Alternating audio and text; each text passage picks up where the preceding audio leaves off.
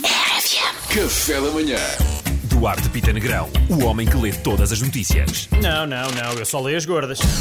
Adeptos vão regressar ao estádio já na próxima época. Adeptos e não só, malta. Há Inclusive há alguns presidentes que até se calhar vão voltar. Será? Não sabemos todos. Vai depender dos advogados. Noutro assunto que nada tem a ver, Luís Filipe Vieira suspendeu funções como presidente do Benfica.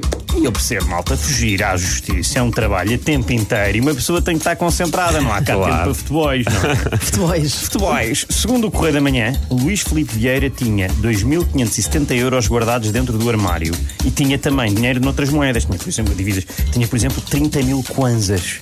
Em defesa dele, 30 mil kwanzas são 40 euros. Para que é que ele tinha isso guardado? Recordação? Pá, não sei, eu digo só, não agarrem neste homem com uma prisão preventiva, não, que ele é perigo de fuga, que os 2.500 euros compram um bilhete para Angola e pá, e que os 30 mais mil ninguém coisas vê. ainda janta, amigos.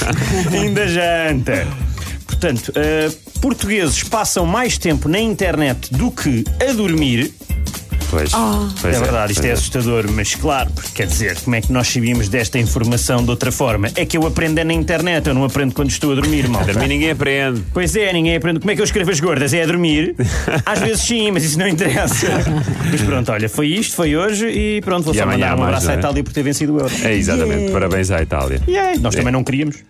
Porque eles também não, nós também estamos no Exatamente. no- Nós, que, pá, era 5 anos, já foi demais, não tá É foi? pá, é? não, estamos bem, está bom, Estamos, para estamos nós muito está bom. bem, estamos muito bem. RFM. Café da manhã.